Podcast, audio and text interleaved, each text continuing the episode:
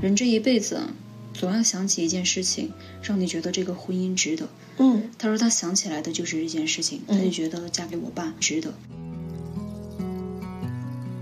大家好，我是孟婆汤加辣的梦梦。大家好，我是孟婆汤加辣的辣辣。今天我的嗓子有点问题，但是坚持。嗯，今天想跟大家聊的话题呢，是和父母这一辈的爱情有关。我特别喜欢的一个台湾大学中文系教授欧丽娟老师，她曾经说过：“我们生活在一个滥情而礼盲的时代，自古呢就有太多对爱情的七歌颂谣了。”对于经验尚浅的我们来说，并不能够去深刻的概括出关于爱情的种种，也并不想慌忙的对爱情呢下一个定义。我们只想做一个父母爱情的搬运工，跟大家说一说我们上一代人的爱情故事，以及我们对其中的理解。我觉得提到上一代的爱情故事，它会跟我们现代的有一点不太一样。比如那个时候流行的是媒妁之言，或者说父母之言，指腹为婚等等。对，那可即便是他们都没有见过面的，直接就是父母定好的，他们也都能过一辈子。嗯，我爷爷的爱情故事，我觉得就完全可以写成小说或者拍成电影，因为我觉得有太多太多遐想的空间了。我爷爷是一个南京人，所以但凡是发生在南京的故事，我总是会觉得会不会都与我爷爷有关？我觉得好像大家都会有这样子的一个，我觉得算是一个情节吧。嗯嗯 我给它起名字叫“地域情节”，就是那个地是的方地域的嗯嗯情节。就是当有些城市与我们认识的某些人有关的时候，我们就总觉得那个城市或多或少的和我们有关联。对，其实我从来没有见过我爷爷，对他的印象可能都是藏在我爸对对他的无尽的怀念里面。对他的故事，我都是从我爸口中得知的。我爷爷呢，他是一个裁缝，嗯，就是在那个年代算是比较厉害的手艺人，然后所以经常给大户人家做衣服。然后就在南京大屠杀之前，嗯，从他们那里呢就得知到了可能日本人会被打过来，然后，嗯，他们就告诉我爷爷让他赶紧逃，然后我爷爷呢回去之后就和他妻子，就是寻思着是要逃往贵州还是逃往云南，嗯因为他们确实不确定到底哪边会更安全一些。嗯那么由于时间非常紧迫，他们就开始收拾东西，嗯然后之后就开始逃难。然后我爸爸还跟我说，就是爷爷告诉他，就是逃难的那个时候，满地都是金银珠宝、嗯钱财，哇就是很值钱的东西、嗯嗯都没有人捡，那个匆忙的感觉，你能嗯想象得到吗？嗯，我觉得那个啊画面感已经已经有了，就那会儿根本就顾不上。或许你，但凡你蹲下来那一刻，嗯嗯可能会被踩踏。对，嗯，所以我觉得这种画面感其实是有的，嗯，对吧？嗯嗯然后不仅是踩到，我觉得有可能错过了能救命的那一班 船，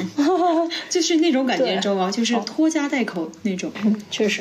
因为那个时候大家都很慌张的在逃难，所以我爷爷呢就和当时他的妻子以及三个小孩儿走散了。然后实在没有办法呀，在那个兵荒马乱的年代，我就想，我爷爷这种绝对不是嗯特例。是的，肯定对肯定不是。嗯我觉得就是能想象到就是那样子的一个特别混乱的一个场景，你就可能你一回头，或者说就是你一不小心就被挤散了，对，牵着的手都有可能帮你把它挣脱。嗯嗯后来我爷爷逃到了贵阳，隔了很多很多年，我爷爷都等不到那边的消息。嗯就你能想象吗？我们是在这样一个科技交通那么方方便的时代，嗯，如果要隔好多好多年不能跟家人通话，这个我自己是无法想象的。嗯，我觉得真的太难熬了。如果不能见面的话，或者说不能没办法就是了解知道对方的信息的话，我觉得真的太难熬了，而且会非常的焦急绝望吧？对，很对焦就急很，焦灼，不知道家人是死是活，对吧？？都不知道在哪里，没办法。嗯，后来我爷爷他由于是裁缝，他有一个手艺，嗯所以他就进入到呃我们贵阳的一家服装厂工作。嗯，嗯然后在那个地方呢，他认识了我的奶奶，然后他们就自由恋爱，然后就在一起了。嗯，我觉得这一点是挺绝的，就是因为在那是个的年代很难自由是恋的爱， 自由恋爱真的对，所以其实也是时代吧，兵荒马乱的时代，嗯嗯嗯就没有太多那种父母强制性的那种要求是。的，听到这里，我觉得大家都会觉得啊，这个故事可能就结束了吧。我我的爷爷奶奶应该就生活在一起，过着幸福的生 活了。但是其实并没有结束。怎么的呢？还记得失散的那个妻子吗？就去云南和贵阳的衣服工厂一家一家的找，天 哪！终于在贵阳我爷爷工作的这家厂找到了我爷爷。但彼时我爷爷已经和我奶奶结了婚，嗯而且我最小的我爸爸都已经长到了大概九岁或者是十岁的这个样子，嗯哼，然后那边的孩子也已经长大成人了。嗯，就是我在想，找到之后双方见面的那种场景，会有多好哭，对吗？我觉得真的是就是又喜又悲。嗯嗯，我觉得喜的是不负我的坚持，我终于知道了你还活着；哦，但是悲的是你已经拥有了新的家庭。对对对，所以我每次在感受这个故事的时候，随着我的年龄的不同，我的那种感觉也是不一样的。嗯我第一次听是在小学，那个时候就觉得哇，好好神 奇，就当个故事。对，只是当个故事。但是我现在的话是站在女性的视角，嗯，就会觉得人生有多无奈啊！真的，嗯我就觉得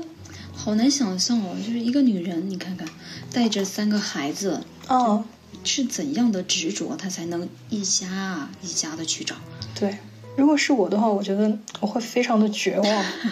真，的，嗯，你比如你看你找问个一两家，没有三四五六七八家还是没有，对，太难坚持了。嗯，就可能会放弃吧，嗯哼对吧？我就觉得真的，我觉得又好惨，可是又觉得又好羡慕哦。呃，你羡慕的是什么呀？ 我非常想听一下你的这种想法。我觉得其实因为在我们无法选择外部环境的时候，还有那么一个人能够那么坚定的选择你，他寻了十多年只为找到你，我觉得这样的爱情真的好羡慕。 啊确实，确实，从爱情的出发点来看，确实非常的弥足珍贵。真的，我就觉得我们现代很多人的爱情，就一不小心就可能就走散了。嗯就还不是说是被动的被环境所选择，而是我们自己主动的就放弃了。比如说，我喜欢从头挤牙膏，而你喜欢从尾挤牙膏，我们不合适，是有这种，就很脆弱啊，你不觉得吗？嗯嗯，确实是这样的。我觉得可能他们上一辈的那种爱情，就是可能和他们的物质理念也是相挂扣的吧。嗯哼，爷爷奶奶这一辈会把呃用坏的东西拿去修，而不是说直接想到换一个，对吧缝？缝补补又三年，对对对，然后他们的爱情或者是对一个人的感觉也是这样， 对就他们也会想的是如何去嗯嗯弥补，弥补而不是说直接把这个人换掉。对，对对，但我们现在可能换很有什快么吧，果？很容易。 对对对对，所以就想的就是换掉吧。嗯所以其实爷爷奶奶他们这一辈有他们这一辈的爱情，嗯哼。父母这一辈的爱情模式又有些不一样。是的，嗯，我的父母是其实是朋友介绍的，在他们那个年代就特别流行 disco，是嗯然后的，他们就是朋友介绍一起去跳，跳完以后我爸送我妈回家，然后两个人觉得挺聊得来的，嗯，我爸妈也是 这样。所以我觉得他们其实相识的故事它并不意外，但是我前段时间听我妈说的一个关于他们的故事，我觉得就真的就是很棒，嗯当时我妈是刚生完我，她要坐月子，嗯就由于各种原因，最后是我爸自己在照顾我妈。我妈说那一个月啊，我爸每天特别早，就天亮天不亮就起来，嗯，起来然后开始烧水、做饭、做菜，给我妈擦擦擦哇身体，嗯然后给我换尿布，又把好我的难尿得嗯布又洗。我妈说我们那个院子里面挂的都是我洗的白白净净的那个尿布，挂在那个嗯就是院子里面。然后做的那些食物，鸡呀、鸭呀、鱼啊，也是嗯特别多。我妈月子期间吃的贼多，那我爸每天都做很多，然后每天就厨房、卧室、客厅、院子来回走。我妈说，晚上我爸要睡觉的时候，就是腰都疼的，就直接我们正常不是坐床上再躺下去吗？我爸腰疼的就根本都弯不了，他是把腰扶着，然后直接在床边一二三，嘿，直接硬躺上去。嗯我就想象那个画面，我真的觉得就好感人。嗯我妈说，当年她就是生完我出来以后，我爸新买的一双拖鞋，就那一个月直接就底就穿通了。哦，真的好感感人人，好 感动。嗯，就感觉要遇到一个这样的，真的非常不容易，对吧？嗯，而且你爸爸真的非常的负责任，对感觉到他的那种责任心很强。对，就是他的家庭观念就很强，与之形成一个特别鲜明对比的是，我妈妈有一个闺蜜，嗯她当时跟我妈妈也是差不多的时间生孩子嘛。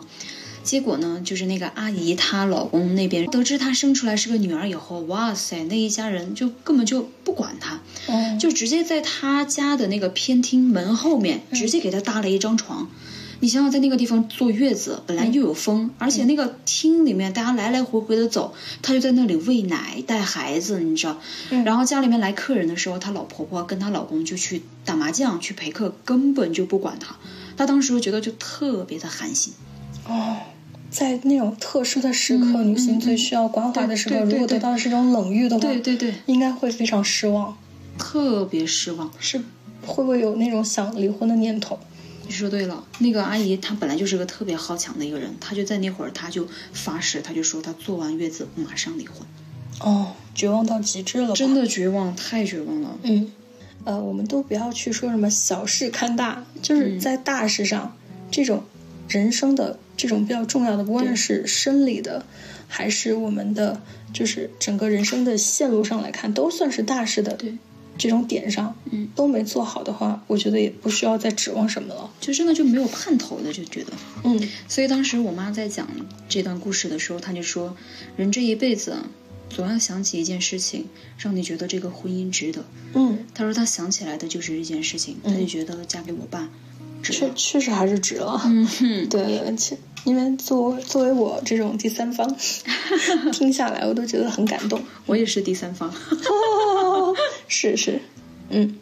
所以他们那代人吵吵闹闹闹闹的过来，但是还是能感觉到彼此是有嗯对方的，真的很真多的点真滴的，嗯，我就觉得我爸妈就是总吵，就大家就会觉得说，哎呀，你这么吵嘛，是不是感情不好了咯？嗯，但实际上就有一件事情也是让我印象特别深刻，那会儿是我还在读初中的时候，我妈单位聚餐，她喝酒喝喝醉了，回来以后她要去房间里面换衣服，结果就是有点晕，一不小心她就撞在那个柜子上。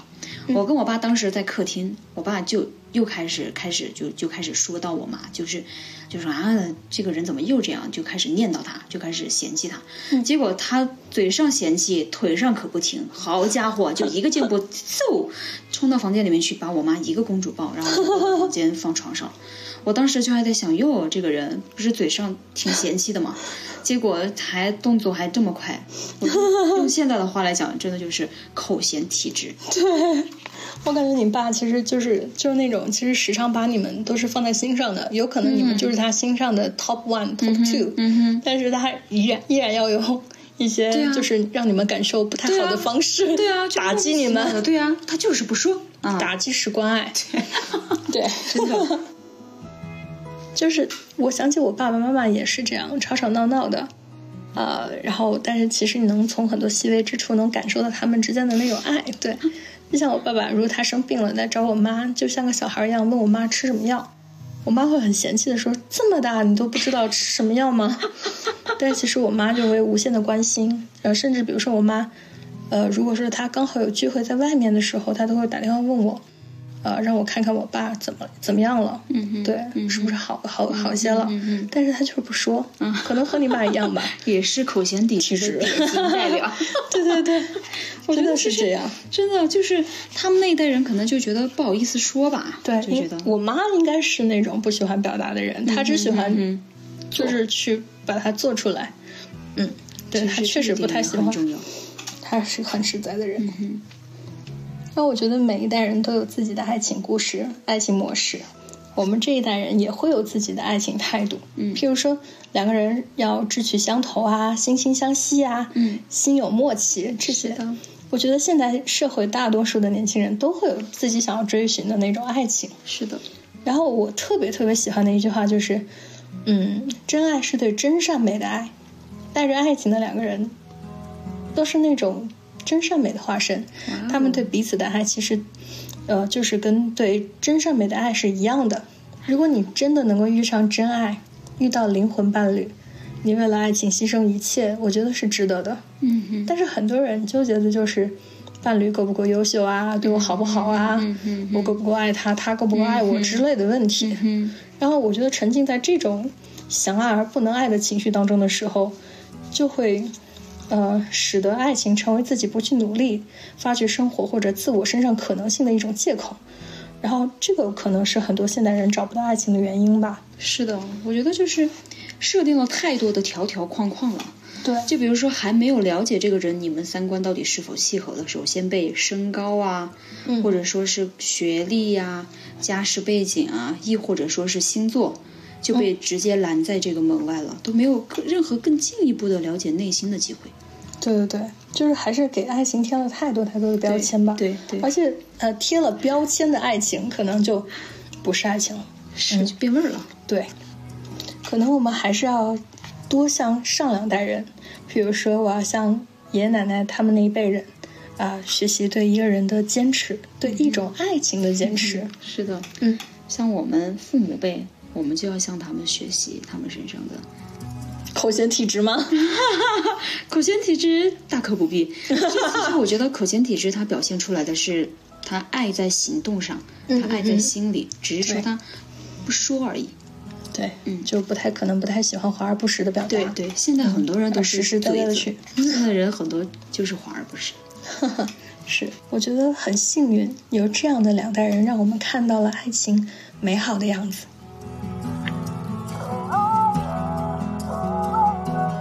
为了这段美好的爱情确实。 ，Cheers！